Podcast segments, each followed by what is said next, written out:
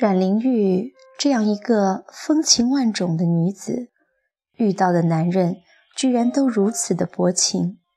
张达明的无赖，唐季山的花心，蔡楚生的怯懦，形成一股合力，将她逼到了绝路，让人不得不承认一个残酷的现实：即使你美貌如花，即使你名满天下，即使你赢了全世界。也未必能获得美好的爱情。也许正因如此，人们对薄命的阮玲玉总是抱有一种深切的同情。和她有关的书籍、电影也层出不穷，其中最出色的传记片当属关锦鹏拍的阮玲玉。阮玲玉的扮演者是香港影后张曼玉。凭借此片，她一举夺得了好几个影后。九十年代的张曼玉饰演三十年代的阮玲玉，她们名字中都有一个“玉”字，从影和情感的经历也有几分相似。张曼玉刚出道的时候也是演花瓶，在早期影片中，她小脸肥嘟嘟的。笑起来露出两颗可爱的虎牙，饰演的也都是清纯无害的小白兔形象，就像艺术点评女明星时常说的“美则美矣，毫无灵魂”。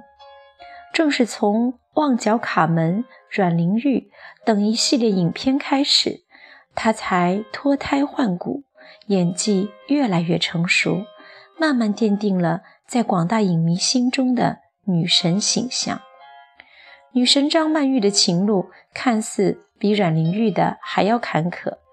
她交往过的男人远远不止三位，众多男友中对她好的寥寥无几，倒是负心薄幸的占了大多数。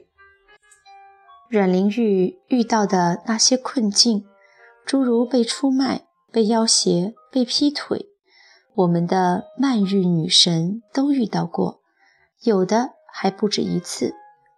她和地产商人宋学奇相恋时，曾经拿出自己积蓄的一千多万资助他，结果宋学奇生意失败，血本无归，为了东山再起，攀附了一位富家千金，令张曼玉人财两失。他和剧组的美术指导汉克有过一段情，张曼玉喊他死猪，死猪喊他死鱼。可是这个死猪在两人分手后，把张曼玉写给他的署名为“死鱼”的数十封情书及合影卖给了八卦杂志，令杂志讥笑他眼光不高，知识水平太差。他与法国导演奥利维耶。阿萨亚斯合作《尼离吉》之后坠入爱河，两人在法国结婚。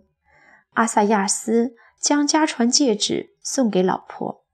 张曼玉离婚时，法国影界爆出内幕，指两人离婚是因为阿萨亚斯有了新欢，这个新欢不是女人，而是个男人。甚至连阮玲玉和蔡楚生之间若有若无的暧昧，也能在张曼玉和梁朝伟那里找到类似的桥段。同样是与人不淑，同样是情路坎坷，为何阮玲玉自杀了，而张曼玉却活得好端端的？近年来还在草莓音乐节上玩了一把摇滚，大有越活越嗨的趋势。首先，当然是因为时代不同了。我们这个年代，舆论已经越来越宽容。阮玲玉畏惧的那些流言，现在已根本不算什么了。即使是再恶毒一万倍的诋毁，也有女明星豪气的宣称：“万箭穿心，习惯就好。”最重要的还是他们对待感情的态度不一样。阮玲玉试图在爱情中寻找安全感，以她当时的身家，完全可以喊出：“我不需要嫁豪门，我就是豪门。可是她偏偏习惯性的在感情上依赖男人，以至于在爱情上遭遇不幸就全盘崩溃。她人生悲剧的由来，就像电影《阮玲玉》的主题曲所唱的，是贪点依赖，贪点爱，千不该万不该，芳华怕孤单。同样是恋爱为生命的张曼玉，把每段爱情。都当成了一次体验，并不计较感情中的得失。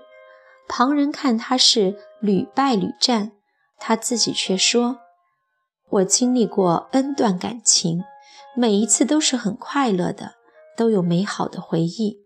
所以我不认为自己是感情失败者，也不觉得这一次经验就一定会影响下一次恋爱。”阮玲玉这一生。可畏的东西太多了，她怕自己所谓卑贱的身世会被世人知晓，怕得不到舆论的同情，怕适应不了有声电影，更怕得不到男人的爱。阮玲玉的故事告诉我们，男人往往是靠不住的。张曼玉的故事则告诉我们，即使男人都靠不住，至少我们还有自己。四十岁了，学会了对生活感激。回头看看，我真的没有恨过什么人。昨天的我造就了今天的我，而今天的我才能有明天的我。这是曼玉女神在四十岁时说的话。我多么想穿越回上个世纪三十年代。